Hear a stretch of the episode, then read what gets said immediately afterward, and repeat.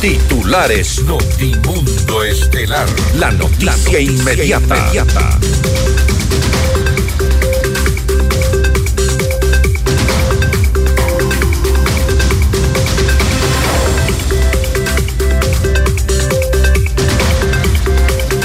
El presidente Daniel Novoa elimina la Secretaría de Seguridad Pública y del Estado. La Cancillería ordena a la vicepresidenta Verónica Abad no emitir declaraciones a la prensa. La Comisión de Fiscalización aprueba el informe para determinar la responsabilidad política de exfuncionarios en la crisis energética. La Comisión de Desarrollo Económico sesiona para aprobar el informe para segundo debate a la ley para enfrentar el conflicto armado interno. El presidente del Consejo de la Judicatura, Álvaro Román, denuncia que el ex titular de la entidad, Wilman Terán, intentó vulnerar el concurso de jueces de la Corte Nacional de Justicia. El 1 de febrero se instalará la audiencia de juicio por el caso Pruebas PCR en el que se procesa al exalcalde de Quito, Jorge Yunda, por presunto peculado. Diez de los procesados en el caso ISPOL irán a juicio por presunto peculado. Detienen a alias Ayoví, presunto autor intelectual del secuestro de un policía en Quito. La policía confirma la recaptura de Mauro Erazo, uno de los internos que se fugó de la cárcel de Chimborazo junto a Fabricio Colompico. Dos personas fallecidas y nueve heridas deja un accidente de tránsito en el sur de Quito. En el ámbito internacional, el expresidente de Perú, Martín Vizcarra, es investigado por liderar una presunta organización criminal. En Francia continúa el paro de agricultores para exigir una reducción de los precios de los combustibles. Con el auspicio de... El destino del ahorro lo decides tú. Mutualista Pichincha. Metropolitano, tu vida es importante para mí. Programa de información apto para todo público. FM Mundo 98.1 presenta Notimundo Estelar. Noticias, entrevistas, análisis e información inmediata. Notimundo, la mejor forma de terminar la jornada bien informado. Conducción, Fausto Yepes y María del Carmen Álvarez. Dirección de Noticias, María Fernanda Zavala. Dirección General, Cristian del Alcázar Ponce. Notimundo Estelar. Desde los estudios más modernos del país.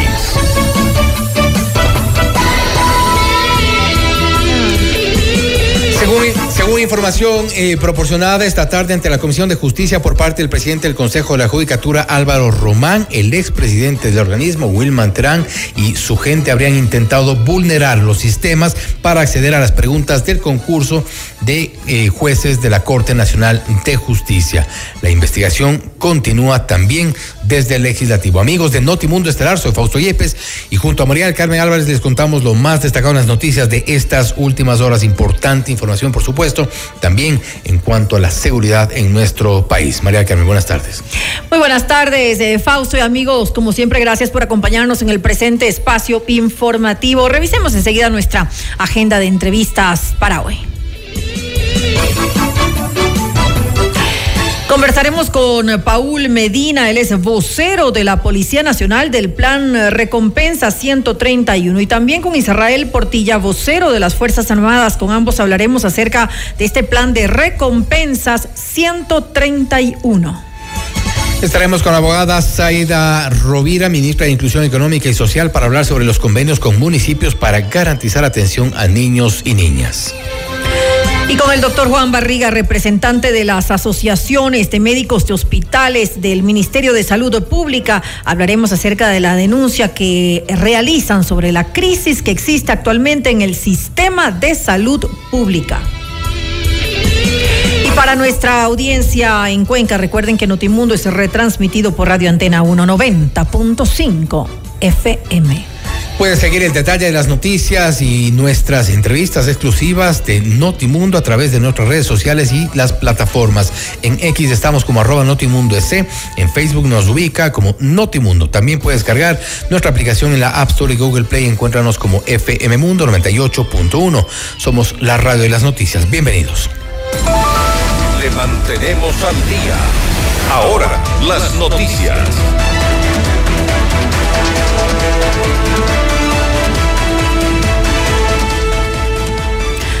A través del decreto 152, el presidente Daniel Novoa eliminó la Secretaría Nacional de Seguridad Pública y del Estado. Con este documento, el mandatario dispuso al Ministerio del Interior la coordinación entre organismos que integran el sistema de seguridad. En el caso del Ministerio de Defensa, este fue designado como la institución responsable de formular el Plan Nacional de Seguridad Integral. El proceso de extinción de la entidad debe realizarse en un periodo de 90 días. Y frente a esto, la Cancillería dispuso que la vicepresidenta Verónica Abad debe prescindir de dar declaraciones a medios de comunicación debido a que no cuenta con la autorización de la titular del Ministerio de Relaciones Exteriores, Gabriela Sommerfield. Esto ocurre luego de que Abad se pronunció mediante entrevistas en las que cuestionaba el cumplimiento de promesas de campaña del presidente Daniel Novoa. Asimismo, la Cancillería sugirió a la vicepresidenta a abstenerse de realizar cualquier acción relacionada a las 25 mil plazas de empleo en Israel.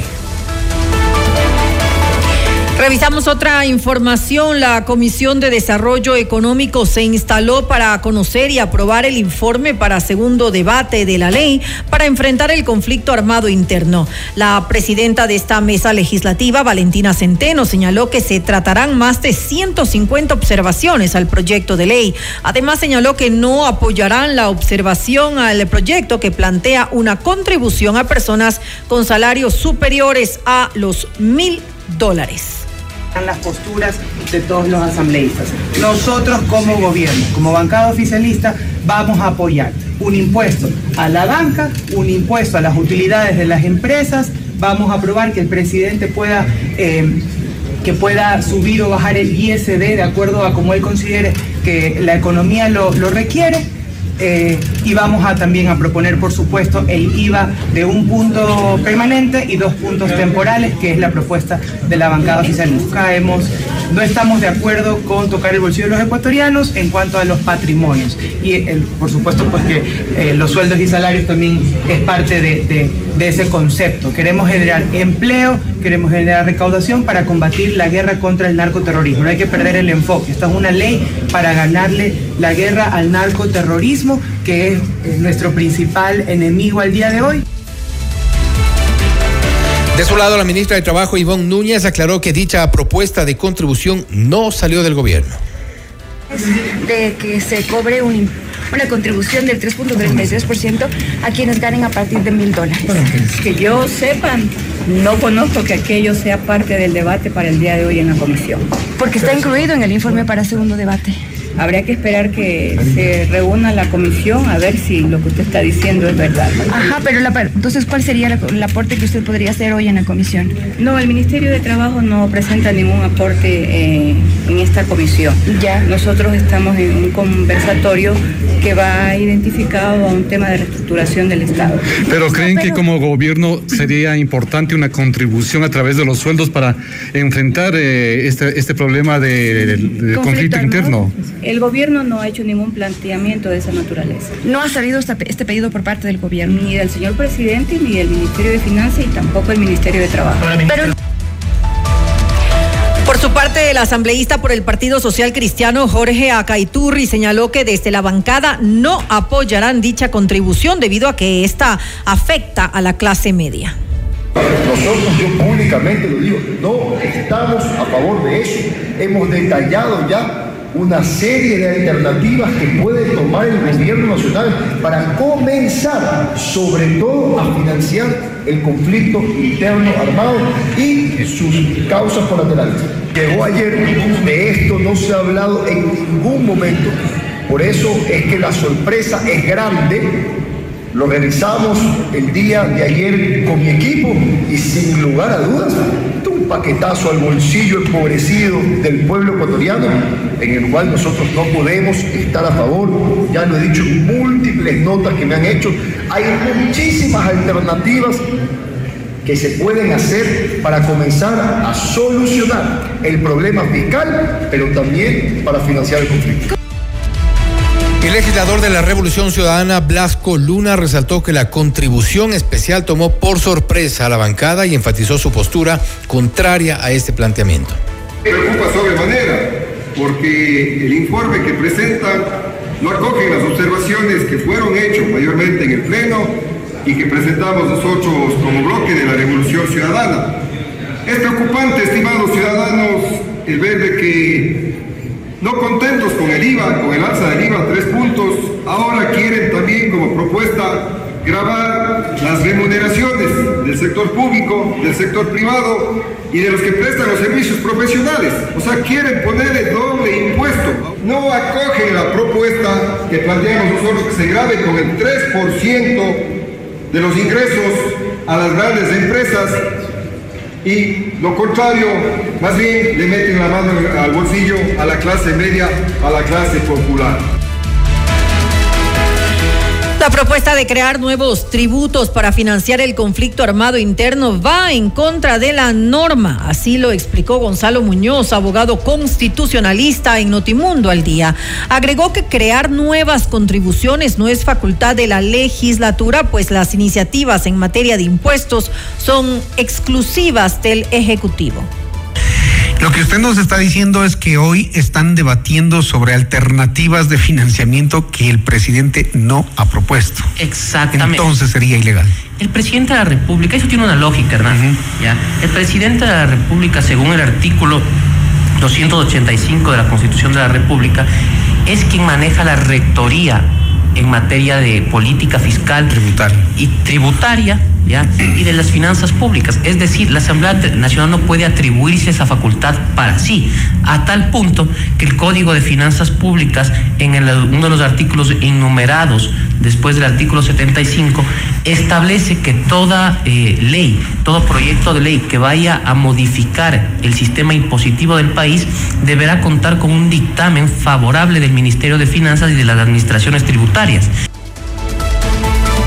En Notimundo a la carta, Miguel Ángel González, presidente del Comité Empresarial y de la Cámara de Comercio de Guayaquil, indicó que si bien el sector está dispuesto a arrimar el hombro en el financiamiento del conflicto armado interno, explicó que el aumento del IVA al 15% debe ser una medida temporal y que vaya acompañada de la reducción del tamaño del Estado.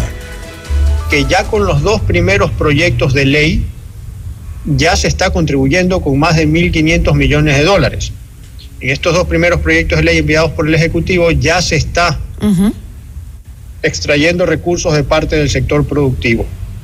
Estaríamos dispuestos a seguir arrimando el hombro, pero es importante que antes de pensar en impuestos, que nunca deben ser la primera opción, antes de cualquier contribución adicional, es importante que se hagan los cambios estructurales al interior del Estado que se han venido poniendo sobre el tapete desde hace mucho tiempo atrás y que se han venido posponiendo desde hace mucho tiempo atrás. El debate es el tema de la revisión de los subsidios, porque no está bien que se extraiga recursos de parte del sector productivo, que es quien genera producción y empleo, cuando hay pues recursos que se van en manos de los contrabandistas o en subsidios que le llegan a las personas que no los necesitan. Con ocho votos a favor y uno en contra, la Comisión de Fiscalización aprobó el informe sobre la crisis energética. La presidenta de esta mesa legislativa, Pamela Aguirre, amplió los detalles de este documento. Las recomendaciones que están dentro de este informe son las siguientes. Primero, la responsabilidad política de Santos Albite, de Guillermo Lazo y de Lenin Moreno por la crisis en el sector eléctrico. Segundo, la responsabilidad de Pablo Arrosemena Marriott, ex ministro de Economía, que le quitó los recursos al sector eléctrico cuando estábamos viviendo una terrible crisis. Tercero, es necesario que el gobierno continúe haciendo una recuperación integral del sector. Nosotros reconocemos que el gobierno ha dejado de pagar esas tarifas de 64 centavos que se estaban pagando a Colombia. Y en lugar de eso se ha hecho una negociación patriótica sin poner en peligro los recursos del bolsillo de los ecuatorianos. En la comisión también se recibieron las comparecencias de autoridades en funciones y cesadas de la unidad de análisis financiero, luego de que el ministro de Finanzas, Juan Carlos Vega, declaró que esta institución se encontraba desmantelada. El actual director de la UAFE, Alan Sierra, señaló que se necesita una ampliación en la infraestructura de la entidad para lograr una mayor eficiencia solamente hablado de la calidad, sino de la cantidad. Cantidad, 100 personas a nivel de la UAFE, solo en Quito es muy poco. Es por eso que dentro de las proyecciones que con el equipo hemos planteado cuando asumimos esta, este reto y esta invitación del señor presidente a manejar, eh, asumir y llevar a la UAF a un siguiente nivel más proactivo con los resultados que se necesita para la situación actual, es que se abra una oficina en Guayaquil urgentemente y tener ahí también un equipo especializado. Tema importante de los de los reportes que recibimos del sistema antilavado de los sujetos obligados, es que más o menos el 70% se da en Guayaquil. Entonces, con mayor razón, deberíamos tener una oficina en Guayaquil. El coordinador general de prevención de la UAFE, Juan Pablo Castillo, detalló que más de 287 operaciones inusuales se han reportado desde el 2012 hasta el 2023. Dichos informes fueron remitidos a la Fiscalía, donde se determina si se debe iniciar un proceso penal tenemos eh, por año el número de ROIs, es decir, de reportes de operaciones inusuales e injustificadas, eh, que han sido remitidos a la Fiscalía General del Estado. en el año 2012 se remitieron 31 reportes, en el 2013 15, en el 2014 19, en el 2015 45, en el 2016 29, 2017 30, 2018 19, 2019 20, 2020 19, 2021 15, 2022 20 y 2023 25, con un total, bueno, desde el 2012 hasta el 2023 de 287 reportes eh, ROIs remitidos a la Fiscalía General del Estado. Eh, bueno, y la, eh, la, competencia de la UAFE llega hasta que, en, este, en este punto específico, llega hasta que se remite el, el informe a la Fiscalía. Y atención, el presidente suplente del Consejo de la Judicatura, Álvaro Román, compareció en la Comisión de Justicia de la Asamblea Nacional para esclarecer las dudas respecto de la declaratoria de nulidad del concurso para la renovación de jueces de la Corte Nacional de Justicia. En esta sesión, Román denunció que un equipo del expresidente de la institución, Wilman Terán, pretendió vulnerar dicho proceso. Escuchen. No hubo seguridad jurídica. Tenemos, todavía estamos investigando, Todavía tenemos hechos, este es un hecho grave. Según el informe de la Unidad de Tecnología, personal del expresidente de la Judicatura habrían requerido el sistema encriptado de las preguntas y respuestas de oposición. Este sistema le habría sido entregado. Este hecho está siendo seriamente investigado por la unidad de transparencia. Por lo tanto, sustentados en todos estos errores y todas estas irregularidades y anomalías que conforman, ¿qué hizo el Pleno del Consejo de la Judicatura? Tomó la decisión de declarar la nulidad instanable del concurso al referencia. Y la tarde de este 31 de enero se instaló la comisión ocasional que investiga el asesinato de Fernando Villavicencio para recibir las comparecencias de la ministra de Gobierno Mónica Palencia, el comandante de la policía César Zapata, el ex comandante de la policía Fausto Salinas y los exdirectores de inteligencia Fausto Cobo y Mario Vargas. En sus declaraciones, Cobo señaló que el ex candidato presidencial recibió tres alertas previas al crimen en los meses de mayo, julio y agosto. Además, explicó que el sistema de inteligencia no tiene facultades para ejecutar, sino únicamente para advertir. Los organismos que tienen que protegerlo, que no es la inteligencia, oiga, por motivo propio, tiene que darle y calificarle con el, con el peligro que eso significa para el ciudadano. Pero, ¿cuáles son los productos de inteligencia que se difunden para que los órganos que tienen que hacer, que tienen que tomar las decisiones, lo hagan. Porque los recursos, estrategia es definir prioridades. Entonces la estrategia de inteligencia tiene que tener un sentido, orientación del esfuerzo de búsqueda.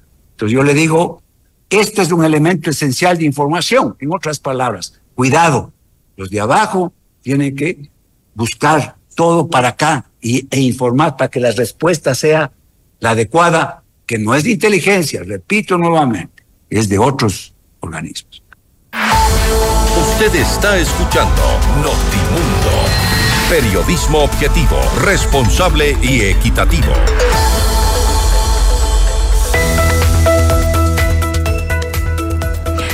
Muchos momentos en un solo lugar. Mall El Jardín. Desde adquirir la última novela de tu autor favorito hasta deleitarte con un exquisito platillo italiano. Todo en un espacio seguro y acogedor.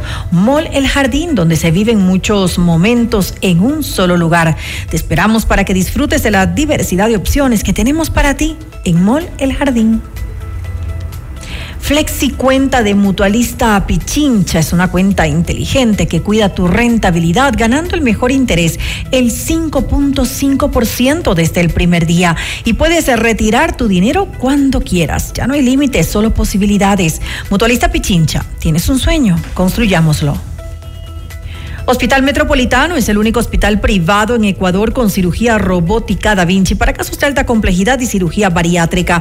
Consulta ya con tu médico especialista Hospital Metropolitano.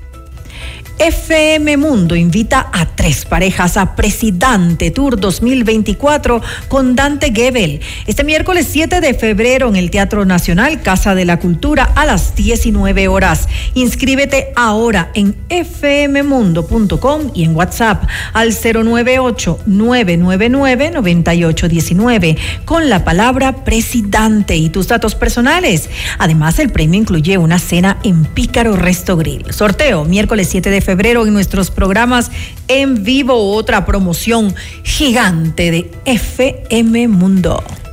Toda la información y el detalle de las entrevistas exclusivas en FM Mundo los encuentra en nuestras redes sociales de Notimundo y también a través de nuestras plataformas en X, en arroba Notimundo S, en Facebook como Notimundo, en YouTube, en FM Mundo Live. Somos FM Mundo 98.1, la radio de las noticias. Volvemos.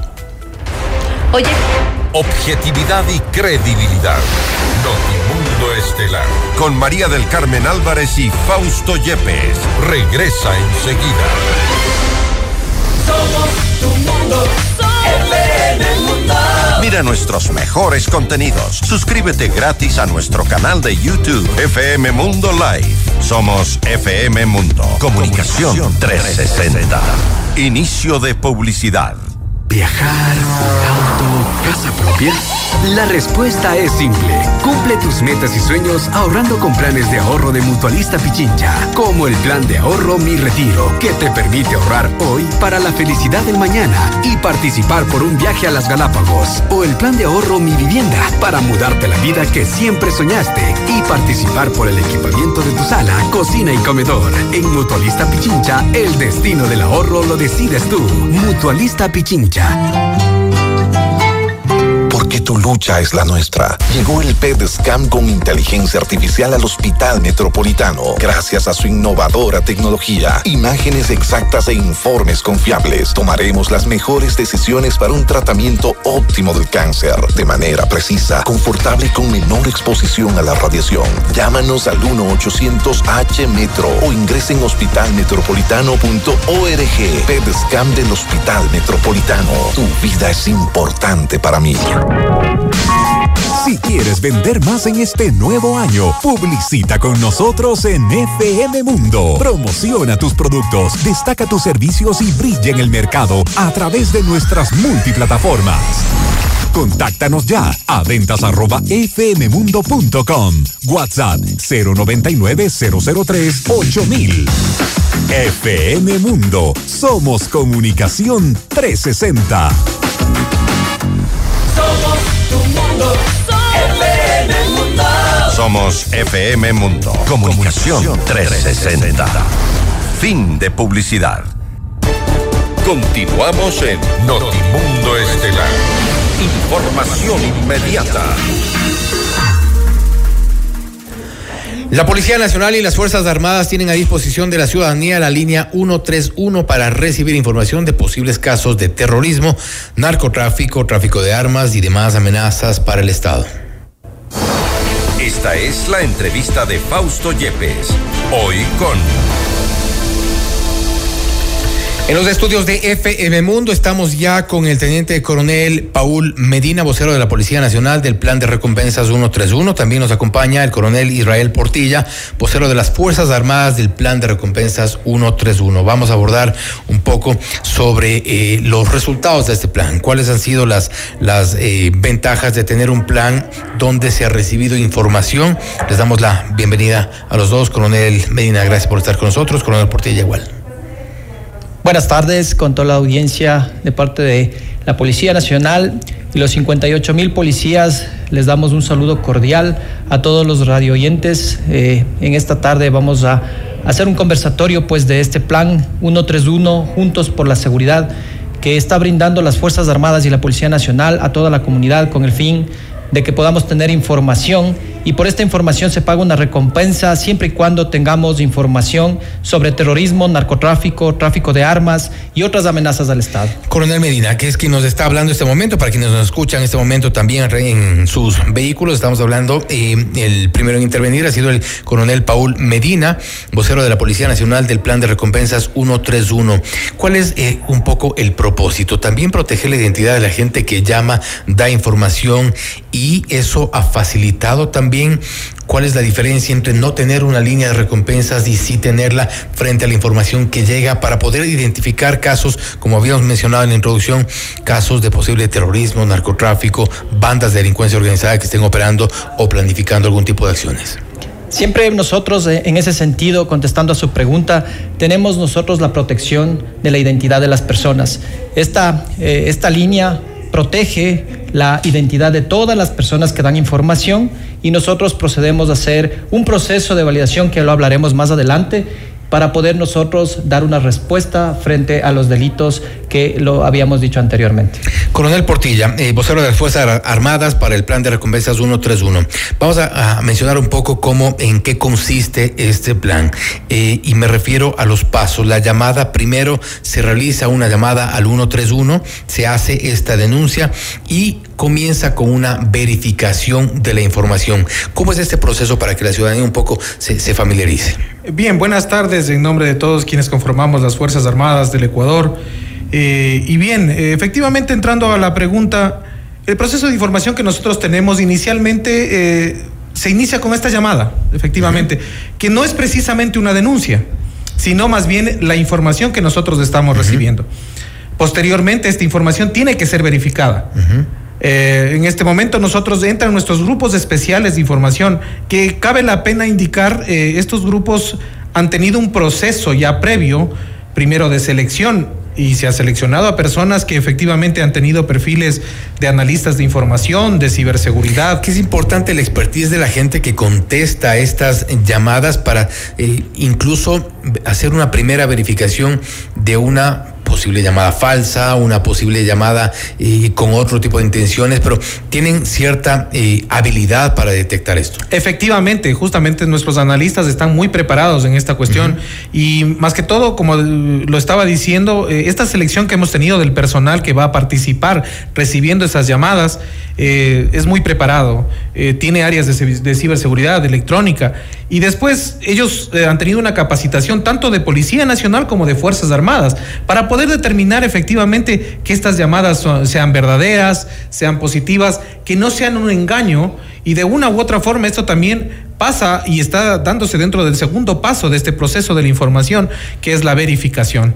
Y en esta verificación, perdón, eh, eh, coronel eh, Portilla, en esta verificación lo que hacen también es identificar el número, que no sea un número eventualmente de otro país o si es que fuera, también que pueda identificarse quién es, de dónde es, con qué intención o con qué tipo de información se, se está llamando. Efectivamente, gracias al, a la cooperación que hemos tenido con el Comando Sur de los Estados Unidos, que nos ha brindado justamente toda esa tecnología, tanto en software y hardware, para nosotros tener eh, justamente estas capacidades que nos permiten determinar de dónde viene la llamada, quién la está haciendo, inclusive después determinar perfiles y demás, para eh, verificar que la llamada sea verdadera en primer lugar. Y en segundo lugar, de que nosotros podamos dar paso al tercer al tercer paso que sería la parte de operaciones de las fuerzas armadas ya ya montar en este caso coordinar un operativo entre ambas fuerzas. Ajá efectivamente esto es un esto es un esfuerzo conjunto y eso hay que resaltarlo. Eh, no solamente eh, estamos eh, pendientes de las llamadas como tal y solamente verificamos no más sino que estas esta verificación después se traduce a operaciones y estas operaciones son ejecutadas en conjunto por el bloque de seguridad, tanto de Fuerzas Armadas como de Policía Nacional. Ahora, coronel eh, Paul Medina, de la Policía Nacional, eh, en esta coordinación, ¿cuáles son las funciones de quienes están eh, de parte de la Policía Nacional y versus quienes están por parte de las Fuerzas Armadas? ¿Cómo opera esta coordinación para montar los operativos? Bueno, una vez que ya la información se verifica, nosotros, eh, de acuerdo al, al, Código Integral Penal, el, artículo 444 y 448, nosotros tenemos eh, la misión de apoyar a la Fiscalía General del Estado. Esta información obviamente se verifica, esta información pasa a ser judicializada y se opera inmediatamente en coordinación con todas las Fuerzas Armadas y Policía Nacional que están en territorio. Perfecto. Y esta coordinación se realiza ya, eh, incluso, y me pareció interesante lo que nos, decía eh, el coronel Portilla, hay, un, hay nueva tecnología, hay eh, aparatos que nos permiten también hacer cierto, cierto tipo de verificaciones, por un lado, y nos ayudan a coordinar las acciones. Así es. en este sentido, las operaciones están siendo manejadas desde la parte operativa desde la parte eh, en el territorio como tal, pero también desde la parte tecnológica, como manifestó eh, el teniente coronel Portilla de las Fuerzas Armadas. es un, estamos en un solo frente, por eso es Unidos por la Seguridad. Ahora, en este proceso, eh, coronel Portilla, ¿Qué tipo de información se ha podido recibir en todo este tiempo desde que se, activó el sistema de recompensas? Tomando en cuenta algunos datos que vamos a, mencionarlos. Por ejemplo, se han recibido alrededor de 77 mil llamadas, de las cuales se han permitido trabajar conjuntamente entre policía y Fuerzas Armadas para eh, eh, más de 51 mil operaciones, según el dato que ustedes nos han proporcionado. Información recibida dentro del plan de recompensas. ¿Qué tipo de información ha llamado a dar la gente? Bueno, efectivamente hemos tenido informaciones sobre tráfico de armas, municiones y explosivos, hemos tenido sobre eh, sustancias ilícitas, hemos tenido sobre terrorismo, hemos tenido llamadas también de, grupos terroristas, de, tráficos de narcotráfico. ¿Se ha logrado frustrar eh, acciones terroristas? Eh, sí, efectivamente, nosotros hemos hecho las operaciones y gracias a estas llamadas eh, nosotros sí hemos podido ejecutar operaciones, hemos tenido resultados que han sido de conocimiento público eh, en los diferentes eh, medios de comunicación colectiva. Y pues sí, efectivamente hemos, hemos tenido algo, algo muy importante. Ahora, coronel Medina, estos, me refiero concretamente a los resultados. Se, se, han hecho estas llamadas, se ha recibido información y qué tan, qué tan efectivo es frente, eh, qué tan, me refiero a que en qué porcentaje las llamadas son efectivas. Bueno, eh, en realidad decir un porcentaje de efectividad, como lo manifestamos anteriormente, nosotros protegemos esa, eh, esa parte, somos, somos protectores de, esa información, pero lo que sí le puedo dar es unos datos que, se han generado. Y estas llamadas han aportado con estos resultados, con estas métricas, 1.602 armas de fuego incautadas, 2.182 eh, armas blancas incautadas eh, eh, en, lo que es aditamentos de armas de fuego, alimentadoras, 1.006. hay 28 embarcaciones aprendidas, hay 102.751 dólares aprendidos, explosivos en un número de 9.019 en vehículos recuperados 891 y municiones 85.486, entre otros resultados que son fuertes, que han aportado, ha aportado esta, este plan 131 eh, eh, Juntos por la Seguridad. En algún momento se informaba a propósito de las llamadas para dar información, por ejemplo, en el caso de Fernando Villavicencio, del asesinato del ex candidato a la presidencia, se había activado el, un, el 131 y también un correo electrónico donde incluso se recibió información sobre la cual que ha sido sometida ya a, a los protocolos ya por parte de Fiscalía en cuanto a la investigación. ¿Hay todavía activado ese mail? Eh, bien, sí, efectivamente, todos los servicios que se armaron eh, inicialmente siguen activos. Aquí lo importante es que eh, este, esta llamada de 131 no es tanto para denuncias como había, lo había manifestado, sino más bien para recibir esa información y poderla procesar. De tal manera que nosotros no, no discriminamos o, de entrada una información, sino que eh, se, se, somete a ese proceso de verificación que es, que es el importante o que es donde, donde se garantiza el mayor esfuerzo porque si es que eh, nosotros podemos tener alguna información positiva o esta se transforma positivamente, eh, nosotros inmediatamente iniciamos operaciones. El personal del Comando Sur que nos eh, ha apoyado, según usted nos ha mencionado, y ¿En, qué, en, qué, ¿En qué áreas están, se está recibiendo este apoyo? Especialmente, eh, al menos para eh, nuestra, nuestra función principal, que es la 131, nosotros hemos recibido en la parte tecnológica, eh, software, hardware, que nos ha permitido justamente instalar nuestras cabinas, instalar nuestros equipos e incluso en entrenamiento de nuestros equipos especiales. Nosotros, tanto Fuerzas Armadas como Policía Nacional, tienen equipos especiales que efectivamente eh, se encargan de, discriminar y hacer la verificación y hacer la investigación en tal de, de esta llamada. ¿Qué tipo de capacidades tienen esos equipos? Eh, por ejemplo. Estamos hablando de ciberseguridad, estamos hablando de, de la parte electrónica, estamos hablando de, del manejo de redes, uh -huh. eh, estamos hablando de todo lo que es la parte de investigación en, la, en, el, en el, ámbito de la, eh, de la comunicación como tal, inclusive, que nos permite a nosotros discriminar que no sea ningún tipo de llamada fraudulenta o de inclusive de personas que a lo mejor sí pueden ser eh, algún tipo de delincuente que de pronto está tratando de, de, de timarnos o, o, de algún tipo de, de, no sé, de información falsa. ¿Se ha logrado ubicar a alguien que haya intentado y expresamente hacer algún tipo de... Hemos tenido la suerte de que, engaño, no, de que no sea así. Hemos tenido la suerte de que no sea así. Por el contrario, eh, las llamadas que hemos tenido han sido de una manera muy positiva, eh, que nos han llevado, sí, efectivamente, a, a investigar. Y justamente los, los, datos lo dicen, ¿no? Eh, si estamos hablando de 77 mil llamadas, 51 mil operaciones que hemos tenido, eh, podríamos estar hablando de un 70-80% efectivamente de que se, haya dado esta, eh, esta certeza en las llamadas o al menos en la investigación o dependiendo del, del, tipo de operación o del tipo de información que nosotros tengamos va la magnitud de la operación. Coronel eh, Medina, ¿Qué decir a la ciudadanía, a la gente que de pronto tiene información importante respecto de casos que tengan que ver con delincuencia organizada o incluso eventualmente también casos que puedan ser denunciados en donde haya aparentes estructuras de corrupción que terminen eventualmente también en delincuencia organizada? Pero qué decirle a la gente para que tenga esa confianza y pueda atreverse a llamar, atreverse a dar información. Mucha gente de pronto eh, tiene, tiene, tiene miedo. Bueno, eh, decirles a las personas que que confíen en esta línea. En realidad, eh, la llamada eh, va a tener la reserva del caso para poder protegerles.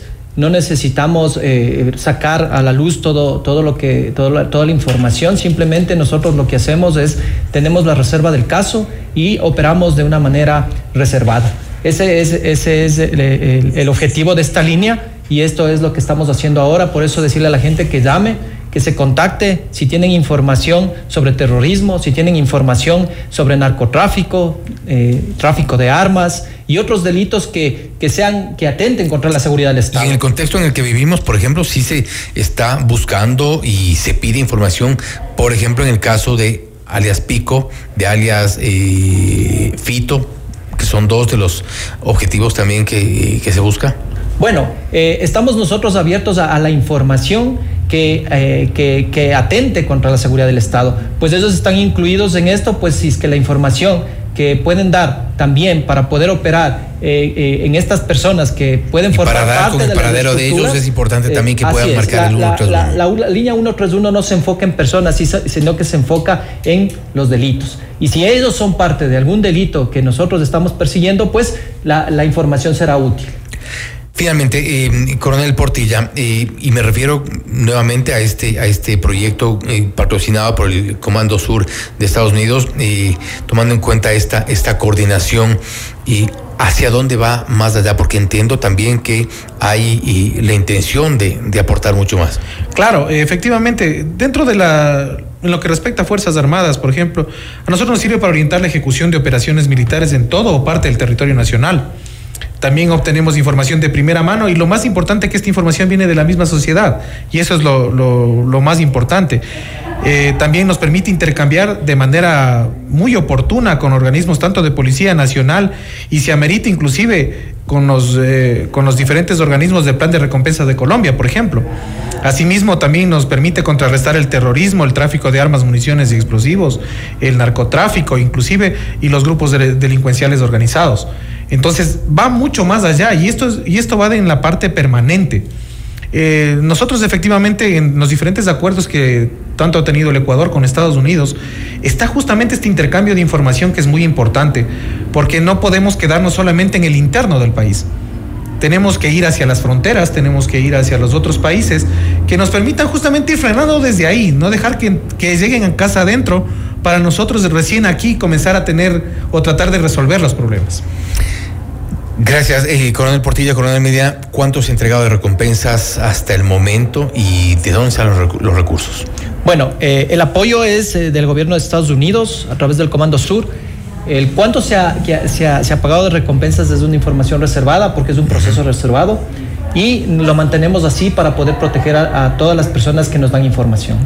Importante mantener también eh, la, idea de que la gente pueda llamar al 131 para eh, aportar con información, para aportar con datos que puedan ser parte ya posterior de operativos conjuntos entre Fuerzas Armadas y Policía Nacional en la búsqueda de un poco más de seguridad y también eventualmente lograr eh, operativos para y contrarrestar la, eh, la, al terrorismo principalmente, que eso es lo que nos tiene por ahora preocupados y la operación de grupos de delincuencia organizada. A los dos les agradecemos por haber estado con nosotros.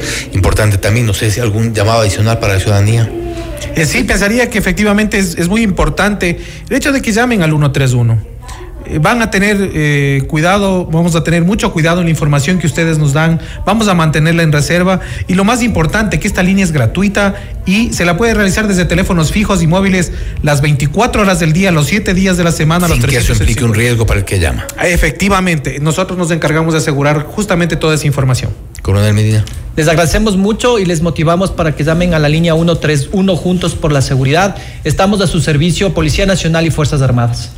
Gracias nuevamente a los dos. Han sido el coronel Paul Medina, eh, vocero de la Policía Nacional para el plan de recompensas 131. De la misma forma, el coronel Portilla, Israel Portilla, vocero de las Fuerzas Armadas, hablando sobre los beneficios, también las, eh, las eh, capacidades que tiene las dos fuerzas de montar este tipo de operativos gracias a la información que llega por parte de la ciudadanía a través del 131, este plan de recompensas, también en coordinación con el Comando Sur de los Estados Unidos. Información que se es verificada primero posteriormente procesada y que eventualmente tenga también resultados. Esto es Notimundo Estelar, siempre bien informados.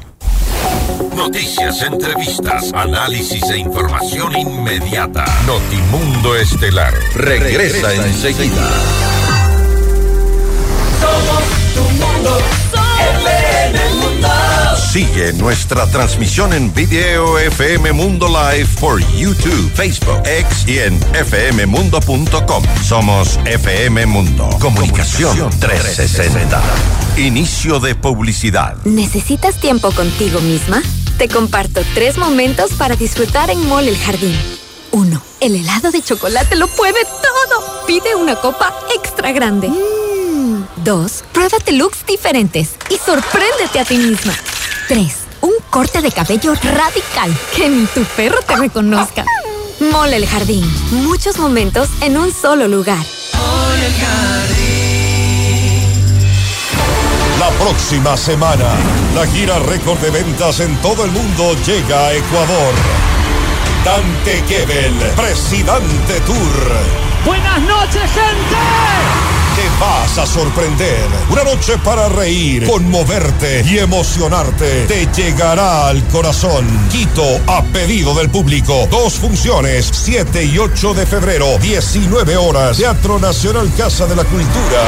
Últimas entradas a la venta en ticketshow.com.es. Río Centro, Mole Jardín, Paseo San Francisco y El Recreo. Con tarjetas Produbanco. 10 meses sin intereses. Auspician Pícaro Resto Grill y Aseguradora del Sur. Dante Gebel, presidente, te lo trae Top Shows.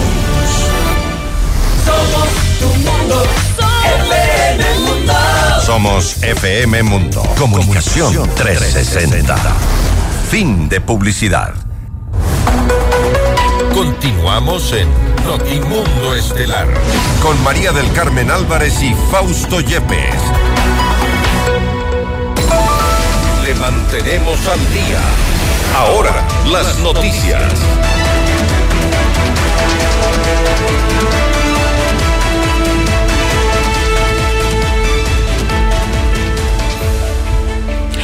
Este 1 de febrero se prevé la instalación de la audiencia de juicio en el caso pruebas PCR Quito luego de 174 días de haberse convocado la diligencia. En esta investigación se procesa a 13 personas por presunto peculado, entre ellas el exalcalde de Quito, Jorge Yunda, por su supuesta participación en la compra de pruebas de detección de COVID-19 en sobreprecio. La jueza Irene Pérez acogió el pedido de fiscalía y llamó a juicio a los 10 procesados en el caso ISPOR por el presunto delito de peculado. La investigación que en la que se involucran a los exdirectores de la institución, Enrique Espinosa Los Monteros y David Proaño, detalla una estafa a la institución por más de 900 millones de dólares. De acuerdo con el director de la entidad, Renato González, alrededor de 370 millones de dólares han sido recuperados hasta el momento luego del desfalco. El exministro de Inclusión Económica y Social, Iván Espinel, cumplirá con arresto domiciliario luego de que un juez ordenara su traslado desde un hospital de Puerto Viejo hasta una vivienda.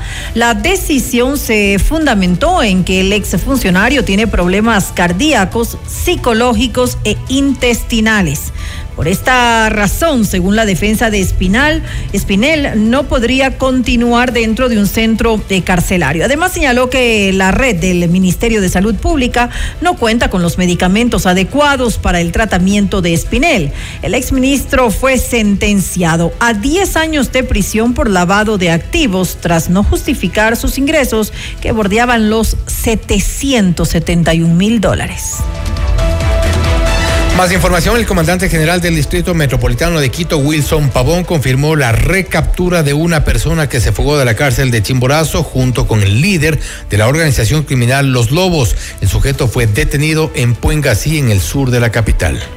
El equipo motorizado y procede a la captura de esta persona que responde a una persona de sexo masculino de 38 años de edad y al realizar las labores precisamente y utilizando la tecnología y base de datos que nosotros tenemos, se trata del señor Mauro E., que tiene antecedentes penales, cinco detenciones, entre las principales eh, se encuentra por tráfico ilícito de sustancias sujetas a fiscalización, también por robo, estafa y extorsión. Es parte del grupo de personas que se encuentran ya, este, en este caso, identificadas tenemos nosotros la información, con esta persona serían 23 recapturados de este centro de privación de libertad de, de Riobamba, de los 31 que se encuentran registrados. Asimismo, frente a rumores sobre una presunta fuga de internos de la cárcel de El Inca, el comandante Pavón desmintió este hecho e hizo un llamado a la ciudadanía a informarse a través de las fuentes oficiales de una aparente fuga de reos en la cárcel del Inca. ¿Qué pasó con este tema? Miren, en este es importante también informarles. Esto nosotros hemos ya trabajado, hemos verificado que es una falsa. Hemos ya identificado que de qué cuentas están saliendo estas noticias falsas. Nosotros estamos trabajando en ello, así que gracias por preguntar porque tiene que justamente informarse de las fuentes oficiales. Y atención, esta madrugada fue detenido en Guayabamba, alias Ayoví, presunto autor intelectual del secuestro de un policía en la UPC de Llano Grande, en Quito. El delito ocurrió el 8 de enero del 2024, un día antes de la declaración de conflicto armado interno por parte del presidente Daniel Novoa. El director nacional de investigación de delitos contra la vida, Freddy Zarzosa, amplió los detalles de este operativo. En el sector de Guayabamba, en donde específicamente ya se tenía conocimiento de un, de un inmueble en el cual se encontraba pernoctando uno de los presuntos actores intelectuales de uno de nuestros servidores policiales que fue secuestrado en días anteriores de cuando se dio el inicio al estado de excepción. Es necesario indicar de que este ciudadano es un ciudadano ecuatoriano de 41 años de edad, de, de, de nombres Nectalí A, alias eh, eh, de igual manera el mismo que tiene una tendencia a la hegemonía del grupo terrorista Los Lobos, quien de acuerdo a las investigaciones previas eh, presuntamente sería uno de los autores intelectuales de este secuestro. Es necesario indicar que las investigaciones previas nos han permitido determinar que este sector de Guayabamba es un bastión del grupo terrorista Los Lobos. Es así que la Policía Nacional a través de sus tres componentes se encuentran haciendo las, las labores preventivas, operativas de inteligencia investigativas con la finalidad de poder desarticular a este grupo terrorista que ha causado conmoción a nivel nacional. Como parte de una intervención de las Fuerzas Armadas en la cárcel de Guayaquil, se decomisaron 14 armas de fuego, 6 granadas de mano, una carabina y varias municiones de diferente calibre. El decomiso de dichos materiales se dio luego de perforar las paredes del centro penitenciario, donde se encontraban encaletados objetos prohibidos. Allí también se incautaron 8 reproductores de señal, 94 terminales móviles y 4 equipos de comunicación. En la cárcel de La Tacunga también se efectuaron operativos de control donde se hallaron dos fusiles, cuatro armas blancas, alimentadoras y varias dosis de droga. Dos personas fallecieron y otras nueve resultaron heridas tras un choque múltiple en las calles Morán Valverde y Hugo Ortiz en el sur de la capital. Tenemos ahí las fotografías y esta, de, este accidente de tránsito. El hecho se dio cuando un tráiler sin frenos se impactó con tres buses y dos taxis, lo que ocasionó una colisión de gran magnitud. De acuerdo con la policía, el conductor del tráiler se dio a la fuga, mientras que las personas afectadas por el siniestro fueron trasladadas a una casa de salud para su evaluación médica. No obstante, creo que hay que comentar, en el momento hay un video que circula en redes sociales del momento en el que el tráiler se impacta con el resto de vehículos. El conductor sale de la cabina de este tráiler y es abordado por policías de tránsito. Si después de eso ocurrió la fuga, sabe Dios por qué razón. En todo caso, hay ese video, ya les vamos a poner también a consideración. Y vamos ahora con otra información. El exalcalde de Guayaquil y líder del Partido Social Cristiano, Jaime Nebot, aseguró que no mantiene relación con el expresidente Rafael Correa frente a cuestionamientos sobre el pacto con la revolución ciudadana en el legislativo. Yo no soy aliado de Correa. ¿No te consideras aliado de Correa? No, señor, ni de nadie. Nosotros somos aliados del pueblo. A nosotros nadie nos va a decir cómo cambiar lo que hemos diseñado como lo conveniente para salir de la ruina de un Ecuador en rojo en que se encuentra nuestro país. Los que coincidan con nosotros, bien. Si tienen ideas mejores, coincidiremos con ellos. Pero si sus ideas son hacer más de lo mismo que ha liquidado al Ecuador, no vamos a estar allí nunca. Proponga eso quien proponga. El que tiene la razón hay que dársela, adversario o no. Y el que no tiene la razón hay que el presidente de Venezuela, Nicolás Maduro, respondió al mandatario Daniel Novoa luego de que éste se negara a recibir ayuda por parte del país vecino para controlar las cárceles. Novoa, Novoa, Novoa. No te conozco, Novoa. Eres muy joven. Estás amenazando a Venezuela desde Ecuador. Solamente te digo, no le abras las puertas de tu país al diablo. Y te digo algo que es peor. Piénsalo bien cuando te vas a meter con Venezuela.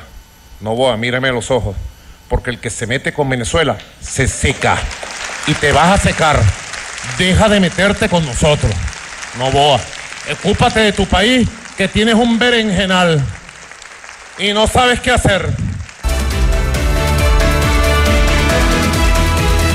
Polémicas declaraciones amenaza, amenazantes sobre todo de Nicolás Maduro. ¿Cuándo no Nicolás Maduro? Sí, sí, de verdad es de, de no creer, eh, ya da hasta un, hasta risible, yo diría que es estas, estas palabras del presidente de Venezuela. Es lamentable escuchar este tipo de, este tipo de, de Sí, en un momento, amenazas. además, en un momento, eh, además, no tiene ni siquiera difícil para sentido. Ecuador ¿no? esto también es una afrenta para los ecuatorianos como tal, porque este tipo de declaraciones de un mandatario que eh, debería tener al menos algo de, de ti, ¿no? No han sido, no, no es una respuesta Bueno, no es, creo su, acorde no es su tampoco, fuerte tampoco, ¿no?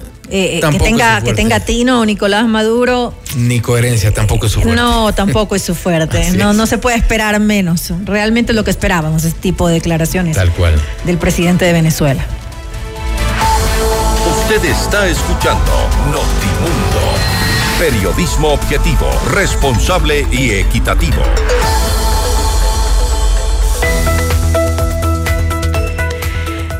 Todos queremos una vida flexible, por eso Mutualista Pichincha presenta una cuenta que se adapta a tus necesidades. FlexiCuenta es alta rentabilidad. Gana el 5.5% de interés de inmediato. ¿Qué esperas para abrirla? Mutualista Pichincha, tienes un sueño, construyámoslo. Muchos momentos en un solo lugar. Mall El Jardín. Desde adquirir la última novela de tu autor favorito hasta deleitarte con un exquisito platillo italiano. Todo en un espacio seguro y acogedor. Mall El Jardín, donde se viven muchos momentos en un solo lugar. Te esperamos para que disfrutes de la diversidad de opciones que tenemos para ti. Pícaro Resto Grill es el mejor lugar para un momento entre amigos y familia con un exquisito menú, variedad de cócteles y música en vivo. Te esperamos desde las 13 horas de martes a sábado. Puedes disfrutar del lunch Pícaro por tan solo 14 dólares con 99 centavos. Los niños comen gratis y tenemos música en vivo de miércoles a sábado. No cover. Estamos en Cristóbal Gangotena, Isabela Católica y puedes hacer tu reserva al 099 074 0000. Pícaro, las cosas ricas de la vida. Objetividad y credibilidad. Notimundo Estelar. Con María del Carmen Álvarez y Fausto Yepes. Regresa enseguida. Somos tu mundo. Mundo.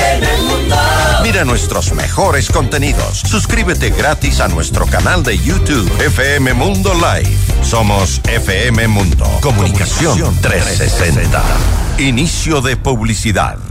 Porque tu lucha es la nuestra. Llegó el PEDSCAM con inteligencia artificial al Hospital Metropolitano. Gracias a su innovadora tecnología, imágenes exactas e informes confiables, tomaremos las mejores decisiones para un tratamiento óptimo del cáncer, de manera precisa, confortable y con menor exposición a la radiación. Llámanos al 1-800-H-METRO o ingresen en hospitalmetropolitano.org. PEDSCAM del Hospital Metropolitano. Tu vida es importante para mí. ¿Vas a acompañar a tu novia de shopping? Mole el Jardín te plantea tres momentos para que lo pases increíble. Uno, mientras ella compra, anda al patio de comidas por una hamburguesa. Aprovecha que nadie va a pedirte las papitas. Dos, pasa por la barbería y sorpréndela con un cambio de look. Tres, no hace falta que sea su aniversario. Cómprale un regalo. Mole el Jardín, muchos momentos en un solo lugar. Somos tu mundo. FM Mundo. Somos FM Mundo. Comunicación 360. Fin de publicidad. Continuamos en Notimundo Estelar con María del Carmen Álvarez y Fausto Yepes. El Ministerio de Inclusión Económica y Social firmó un convenio con 26 gobiernos autónomos descentralizados para garantizar la atención y cuidados de niños de 1 a 3 años de edad. La noticia requiere profundidad. En Notimundo están los protagonistas de la noticia. Hacemos contacto en este momento con la abogada Zaida Rovira, ministra de Inclusión Económica y Social, para hablar sobre estos convenios con municipios para garantizar la atención a niños y niñas. ¿En qué consiste? ¿Cuáles son los alcances? Le preguntamos, abogada Rovira, gracias por estar con nosotros. Fausto Yepes le saluda, bienvenida. No sé si podemos eh, verificar el audio, por favor. Sí, eh, buenas noches, buenas noches con todos y todas. Eh, parece que tengo un, un problema técnico y ya estoy tratando de cambiarme de dispositivo, pero mientras tanto... no, no, le, estamos escuchando perfectamente en este momento, ya le escuchamos perfectamente. No sé si me escucha usted.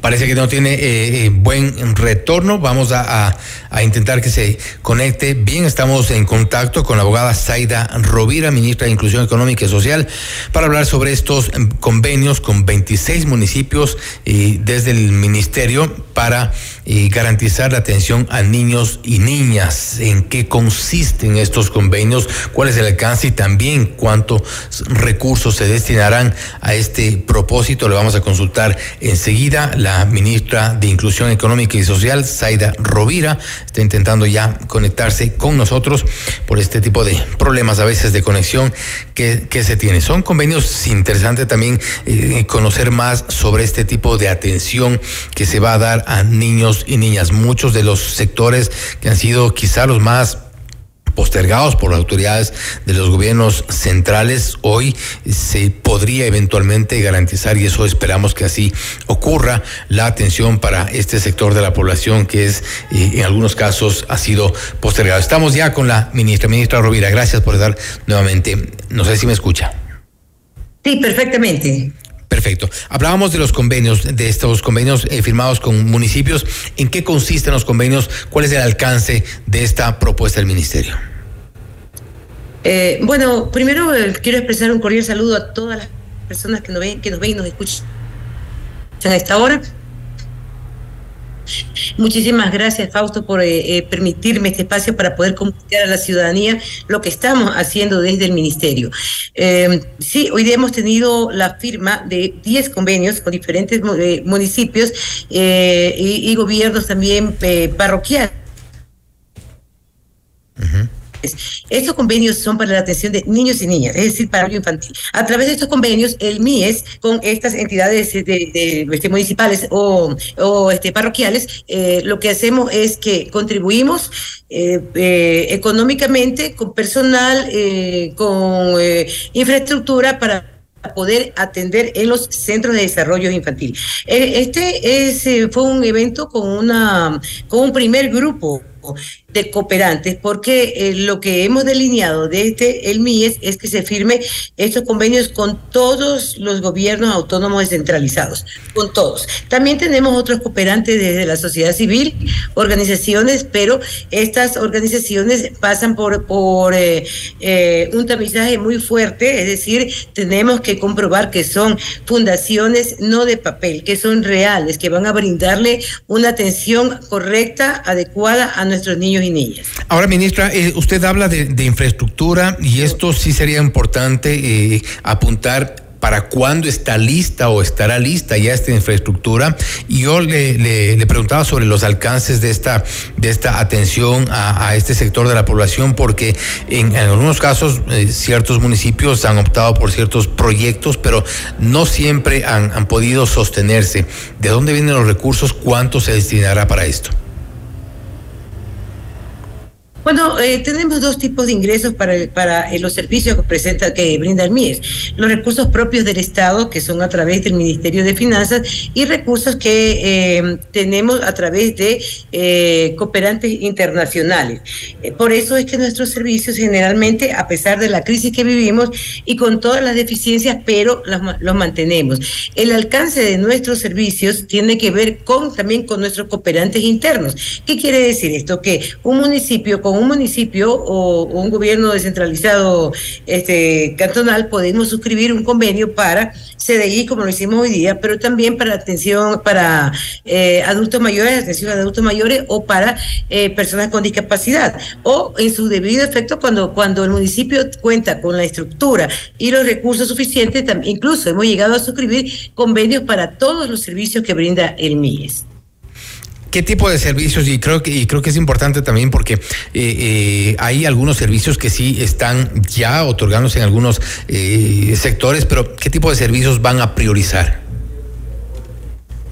Bueno, básicamente eh, es medio complicado, es bien complicado cuando me preguntan eh, qué van a priorizar o, que, o tenemos que priorizar por la grave crisis que enfrenta nuestro país. Y es complicado porque los servicios que da el MIES son para grupos de atención prioritaria. Entonces, eh, priorizar entre niños y niñas y adultos mayores o entre adultos mayores y personas con discapacidad es, es, es sumamente complejo.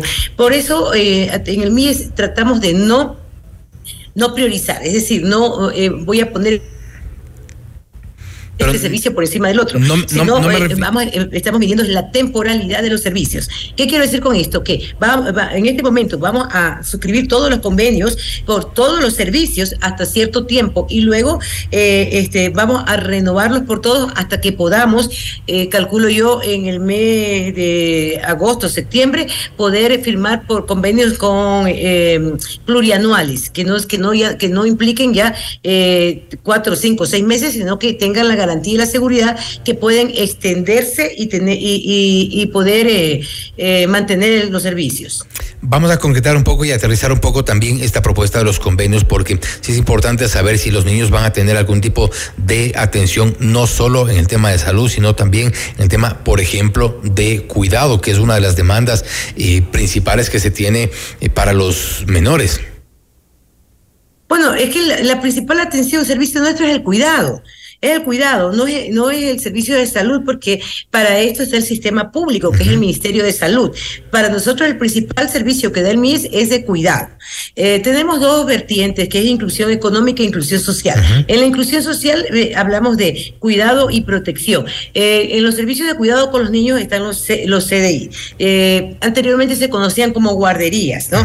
Ahora se llaman centros de desarrollo infantil, no ya no guarderías, centros de desarrollo infantil. En estos centros ¿qué le brindamos? ¿Cuál es el principal servicio? Es de cuidado. Se cuida a los niños y se procura su desarrollo integral. Por supuesto que la salud está incluida, eh, porque tenemos eh, convenios eh, con, o articulamos con el Ministerio de Salud, porque ahí es una articulación, más que un convenio. ¿Pero hay personal suficiente para eso?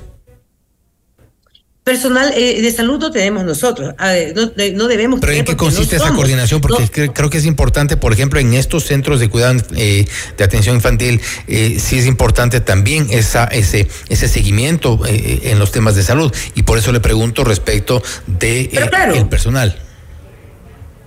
Pero claro que sí, pero, pero eh, lo que hacemos es que articulamos con el Ministerio de Salud, porque no puedo yo eh, tener una línea directa de salud, porque no es mi competencia, la competencia es del Ministerio de Salud.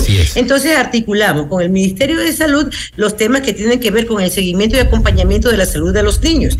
Nosotros, por ejemplo, no, no es que tenemos médicos, este, contratamos médicos acá, no, eso lo hacemos en eh, articulación y coordinación con el Ministerio de Salud. Se levantan las fichas de salud salud, se hacen los seguimientos. Eh, es más, si los niños requieren de atención urgente, eh, tienen atención prioritaria, prioritaria en el sistema público de salud.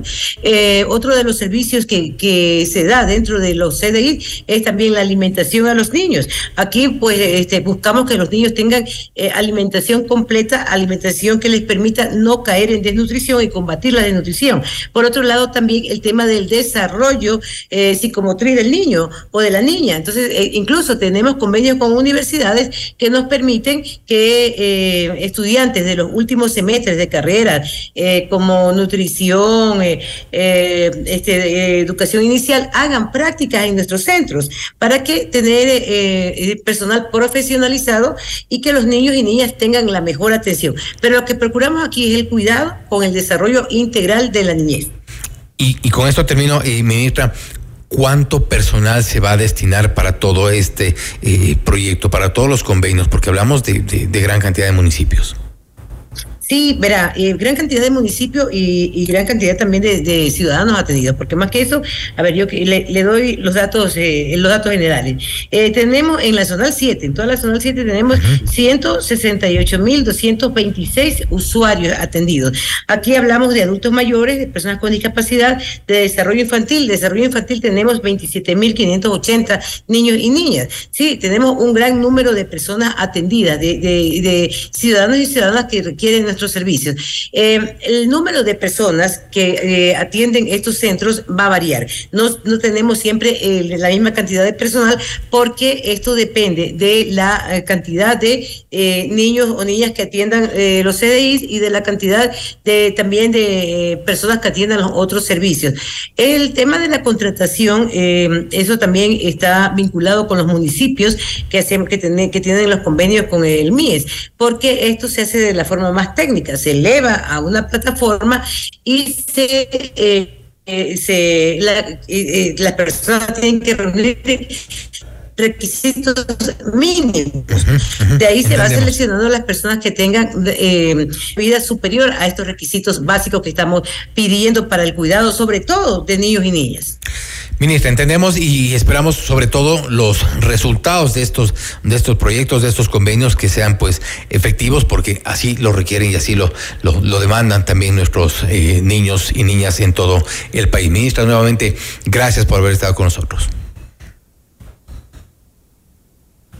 Muchísimas gracias, Fausto. Y sí, en efecto, nuestro, nuestra niñez demanda de atención, demanda de protección y sus madres, generalmente madres cabezas de hogar, demandan de lugares seguros donde sus niños puedan estar cuidados y se desarrollen de forma integral. Es el compromiso del gobierno de Daniel Doboa y en este caso del MIES eh, desarrollar estos procesos, estos proyectos y llevarlos con toda la seguridad de que la ciudadanía más necesitada tenga estos espacios dignos y seguros para los niños. Les tomamos la palabra y como por supuesto los medios de comunicación, el periodismo dará seguimiento a la espera de ver resultados sobre todo. Ministra, nuevamente gracias.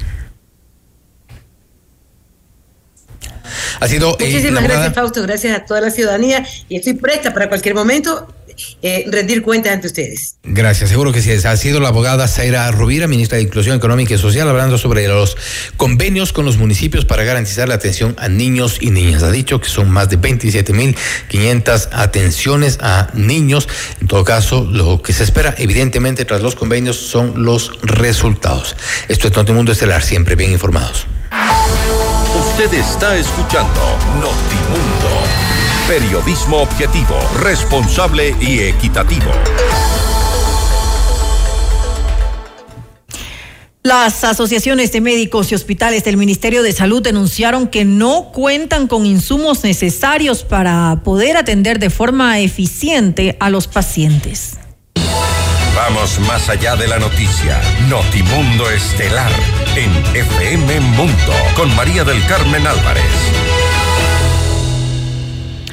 Nos acompaña a esta hora el doctor Juan Barriga, él es el representante de la Asociación de Profesionales de los Hospitales de Ecuador. Doctor Barriga, muy buenas noches y gracias por acompañarnos. Le saluda María del Carmen Álvarez. No logramos escucharlo. ¿Será posible que active su micrófono, por favor? Buenas noches. Ahora sí. Ahora sí lo escucho. Gracias por estar junto a nosotros, doctor Barriga.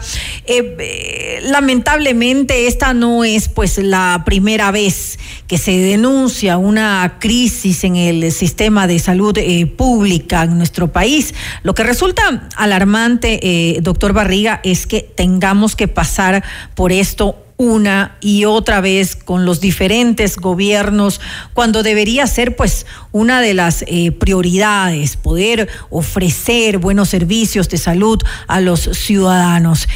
¿Cuál es la situación ahora y su denuncia concreta? Bueno, muchas gracias. Primero, sí, sí es lamentable que la salud esté en estas condiciones. Eh, y sobre todo, esto empieza hace muchos años, la verdad, esto no es de ahora. Claro. Eh, cuando se dan cuenta que los, el presupuesto de la salud mm, oscilaba entre 3 millones y medio y 4 mil millones de dólares al año, vieron una plataforma política, vieron una plataforma de donde hay dinero, y lastimosamente se, se habla de las famosas metástasis, pero se olvidan que están incluidas dentro también de la salud. Eso es gravísimo. Eh, mire, yo represento a todos los hospitales a nivel nacional. Nosotros no somos ningún, no tenemos ningún afán político, no somos... Eh, el, señor presidente hace muchos hace mucho, de hace mucho tiempo tuvo la habilidad de desaparecer los colegios médicos. Y entonces los que estamos ahora somos eh, eh, haciendo el reclamo, somos los médicos que vivimos a diario en los hospitales. Y, y, cuando digo hospitales, no digo hospitales del Ministerio de Salud, del Seguro Social, es una miseria. Lo, lo, lo que vivimos es una miseria. Mire, el paciente tiene que ir a comprar, todo el mundo lo sabe. Sin embargo, eh, es prohibido que el, que el, ¿cómo se llama? Que los pacientes vayan a comprar. Hay muchos que sí lo pueden hacer, de hecho lo compran. Nosotros no le podemos dar una receta.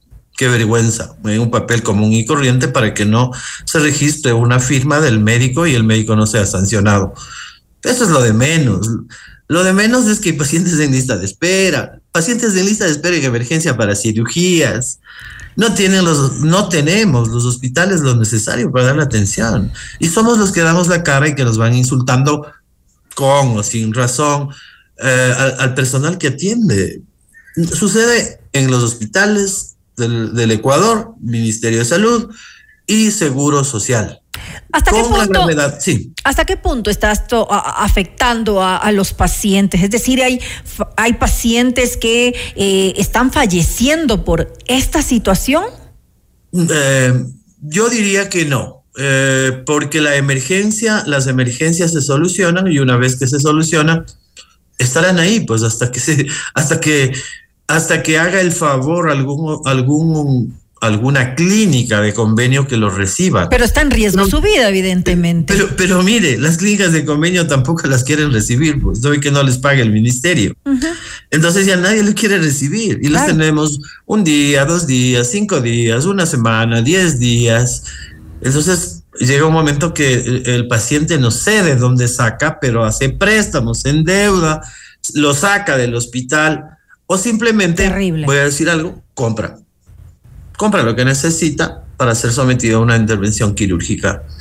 O sea, es gravísimo. No pasa por eso. Mire, hay más de mil médicos eh, posgradistas trabajando mm. gratis, gratis. O sea, a ver, trabajan gratis. Es decir, médicos, hay explotación laboral. Sí, son médicos, son como 1.400 y algo uh -huh. a nivel nacional. Eh, trabajan gratis son los mejores médicos, entre comillas, ¿no? Porque se presentan a un concurso de determinada universidad, lo ganan, se presentan 600, entran 16 y tienen que trabajar gratis.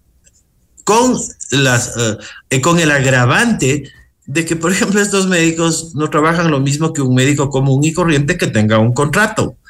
Es decir, 40 horas semanales. Ellos, como son estudiantes, trabajan eh, más o menos 230 horas mensuales y no, y no, no cobran sueldo y cuando el Estado quiere que sean estudiantes, son estudiantes y los juzgan como estudiantes y cuando quieren les juzgan como empleados y les hacen firmar un documento. No son asegurados, no tienen, pero les no tienen beneficios. Que se, que se autoafilien al seguro y que no pueden trabajar. Y, y la mayoría son médicos, son profesionales y además tienen su esposa, sus hijos, ¿de qué viven? De que viven, o sea, son los mejores, por eso los médicos se van a otros sitios a, a, estudiar en un gran porcentaje. Hay mucha gente que sale del país médicos y que perdemos muchos valores yéndose a otros, a, a otros lados. Ah, es decir, también, obviamente, por esta situación existe una eh, carencia, una escasez de, de personal operativo, de, de, médicos en los hospitales. Claro. Es que no lo tiene planificado. Uh -huh. Alguien ya se le, se le, ocurrió traer médicos de extranjeros, no nos olvidemos, y ocupar plazas. Hay, unos, hay algunos que todavía se, queda, están, se han quedado y es más, ocupan cargos de jefaturas de servicios. Eso es gravísimo, ¿no? Como que nosotros no tuviéramos. Mire, yo, yo no puedo ir a trabajar a Argentina, no puedo ir a trabajar claro a Chile no. porque tengo que, con, tengo que tener ciertos requisitos de Así legalizar es. el título, uh -huh. tener un, un uh -huh. contrato de trabajo, pero no, acá no, no, no, no pasa eso, ¿no?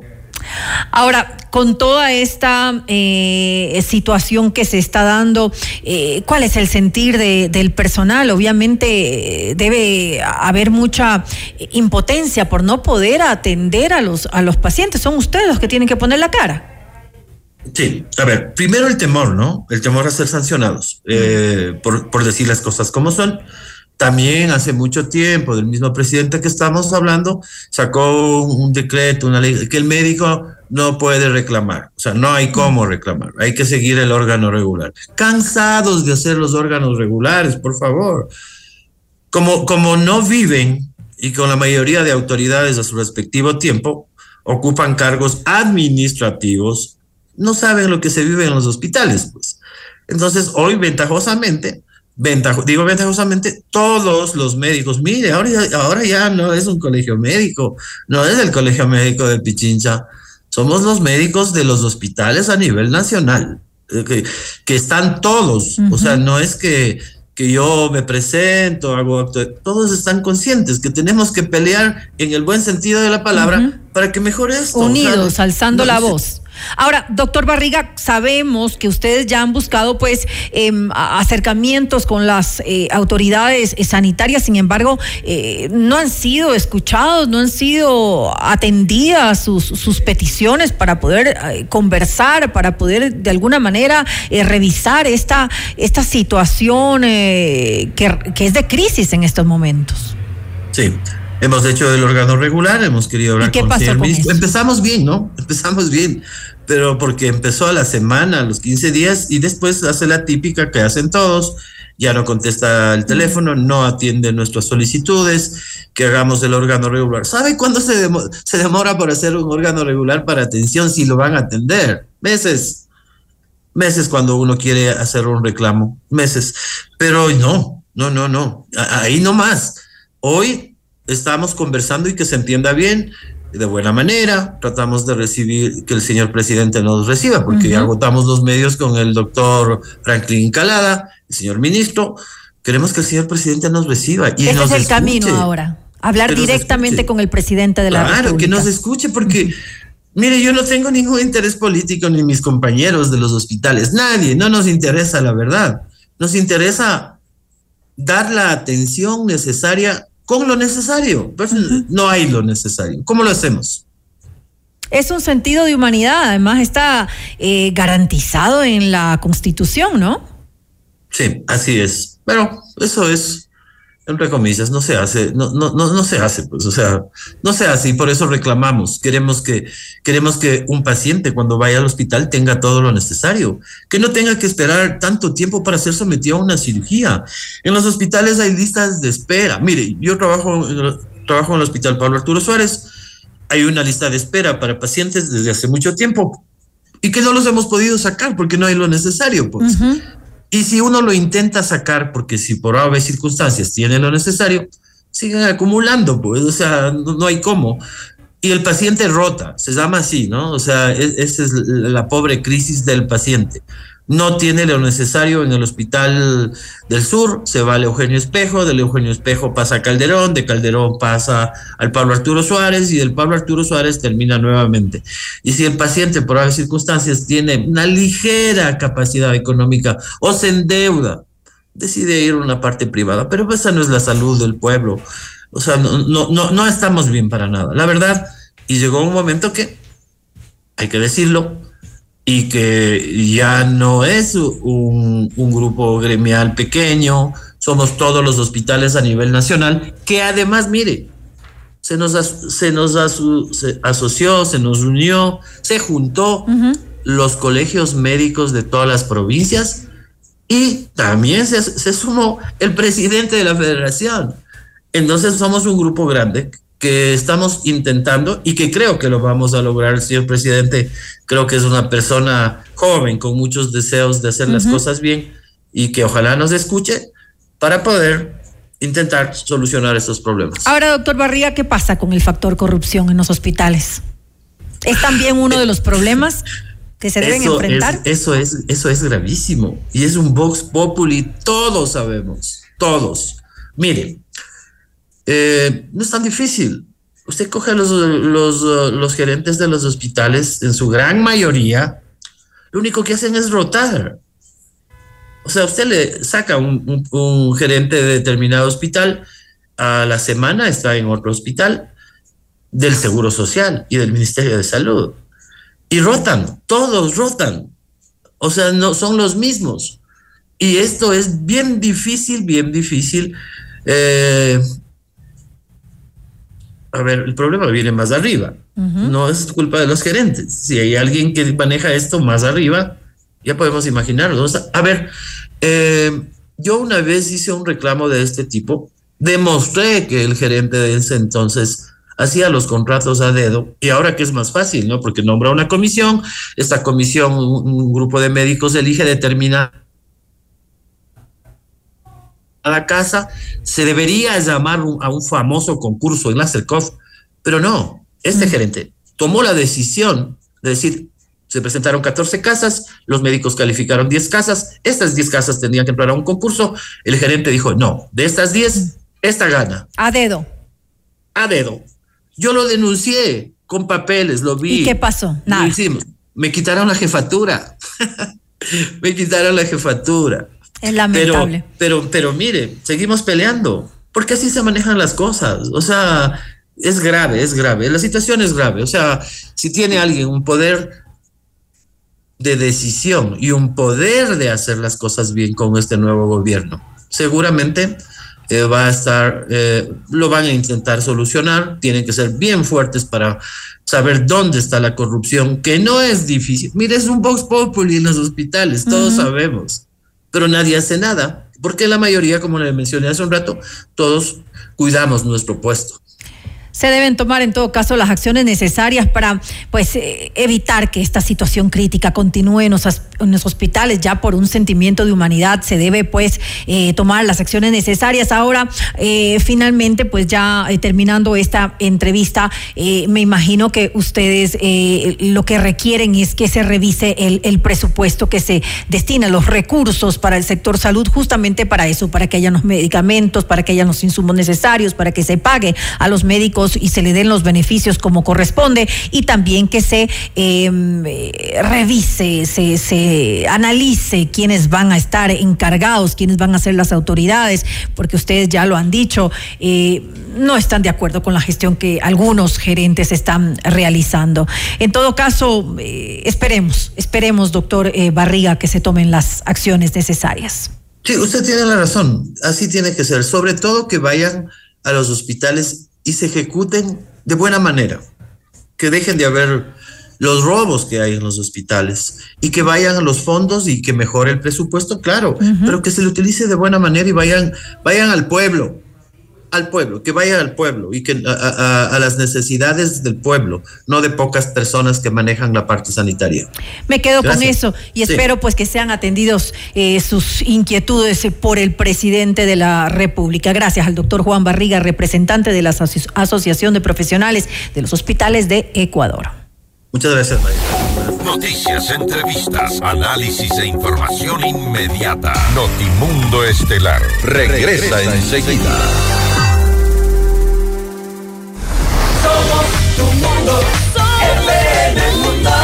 Sigue nuestra transmisión en video FM Mundo Live por YouTube, Facebook, X y en fmmundo.com. Somos FM Mundo. Comunicación 360. Inicio de publicidad. ¿Viajar, auto, casa propia? La respuesta es simple. Cumple tus metas y sueños ahorrando con planes de ahorro de Mutualista Pichincha, como el plan de ahorro Mi Retiro, que te permite ahorrar hoy para la felicidad del mañana y participar por un viaje a las Galápagos, o el plan de ahorro Mi Vivienda, para mudarte la vida que siempre soñaste y participar por el equipamiento de tu sala, cocina y comedor. En Mutualista Pichincha, el destino del ahorro lo decides tú. Mutualista Pichincha. ¿Necesitas tiempo contigo misma? Te comparto tres momentos para disfrutar en Mall El Jardín. 1. El helado de chocolate lo puede todo. Pide una copa extra grande. 2. Pruébate looks diferentes y sorpréndete a ti misma. 3. Un corte de cabello radical que ni tu perro te reconozca. Mall El Jardín. Muchos momentos en un solo lugar. Somos tu mundo, FM Mundo. Somos FM Mundo. Comunicación 360. Fin de publicidad. Continuamos en Notimundo Estelar con María del Carmen Álvarez y Fausto Yepes. Inmediato, inmediato, inmediato. En FM Mundo esta es una noticia de última hora. Así es, atención, con cinco votos a favor y tres en contra y una abstención, la Comisión de Desarrollo Económico aprobó el informe para segundo debate de la ley para enfrentar el conflicto armado interno. Con esto, dicha normativa pasará al Pleno de la Asamblea, donde se decidirá su aprobación final. Esta propuesta fue enviada por el presidente Daniel Novoa y planteada, planteaba el aumento del IVA al 15%. En esta mesa legislativa se acordó no apoyar una de las observaciones a la ley que proponía una contribución especial a personas con salarios superiores a mil dólares. Un tema que había tomado por sorpresa a varios legisladores, pues no se había contemplado. De todas formas, también el gobierno se ha deslindado de esa, de la inclusión de esa supuesta contribución especial a personas con salarios superiores a mil dólares. El informe pasa a segundo debate. Ministerio de Finanzas informó que desde este 31 de enero se inició el pago de sueldos correspondientes a enero a funcionarios públicos de los sectores de salud, educación y seguridad. A través de un uh, comunicado, la institución señaló que en los próximos días se completará la totalidad de los rubros. Los acontecimientos más importantes en el mundo se los contamos a continuación.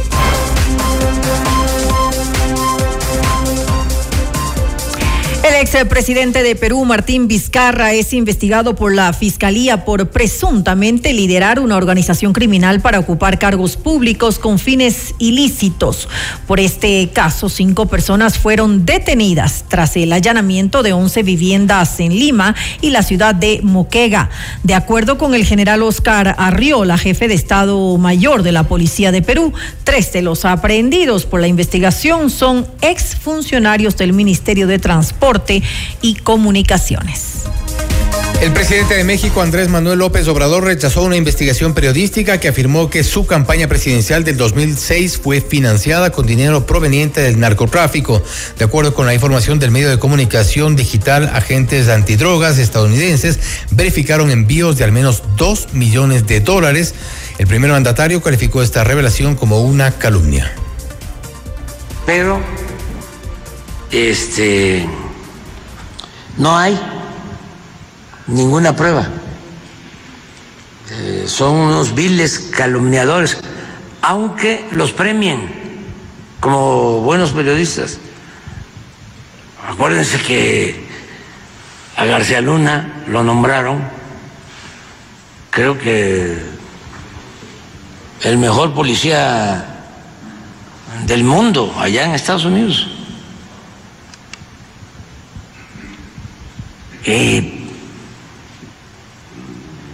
Le han dado premios Nobel a represores.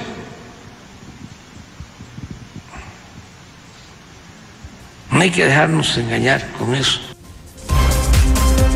Las eh, principales autopistas de Francia permanecen bloqueadas con grandes camiones tras un paro de agricultores en París. Entre las exigencias del gremio están la reducción en el precio de los combustibles y maquinarias y los bajos eh, salarios para primeros productores. Frente a esto, el primer ministro Gabriel Atay anunció 10 medidas para atender a las necesidades de los agricultores. Entre ellas están la implementación de plazos para obtener recursos que deriven en proyectos agrícolas y la eliminación del impuesto que aumentaba el costo del diésel. Le mantenemos al día. Ahora, las noticias.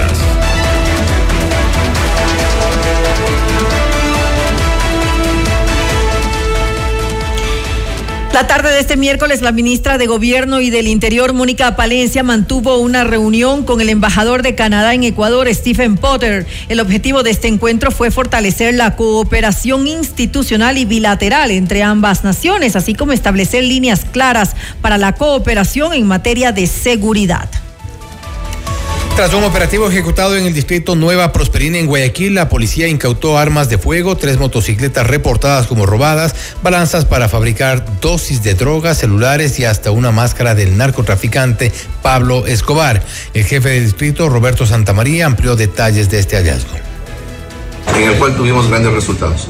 El primero, la tenemos un arma de fuego, tenemos tres motocicletas eh, que están reportadas como robadas, tenemos las balanzas que se utilizan para hacer dosis de microtráfico y generar eh, una economía criminal en, el, en este sector.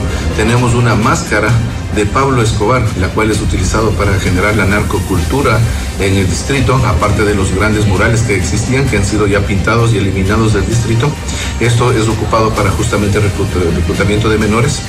Hemos desarmado todas las cámaras de videovigilancia que eran utilizadas para ellos estar un paso adelante de nosotros en el accionar policial. Continuamos contundentes, fuertes y aplicando una política de mano dura de forma técnica en el distrito, lo cual ha permitido que del año anterior que teníamos 56 muertes violentas, a fecha de hoy tengamos 7. Eso es una reducción del 87% en violencia, el 40% en delincuencia.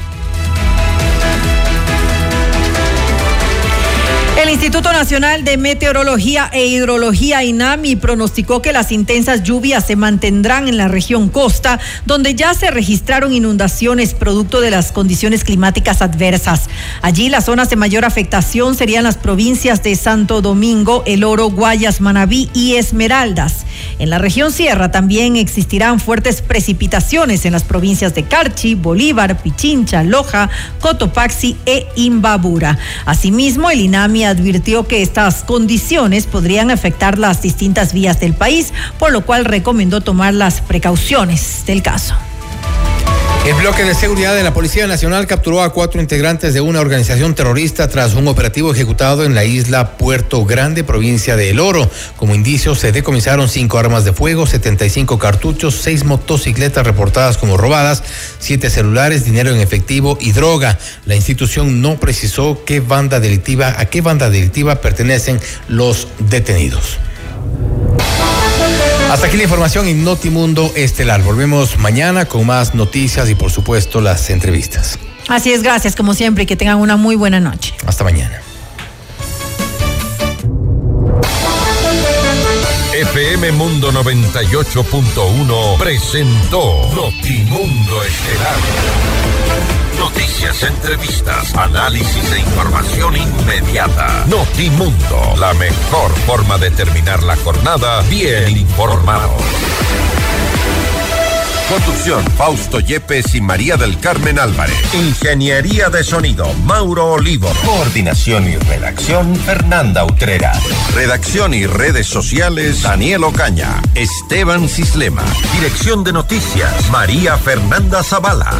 Dirección general, Cristian del Alcázar Ponce. Notimundo Estelar.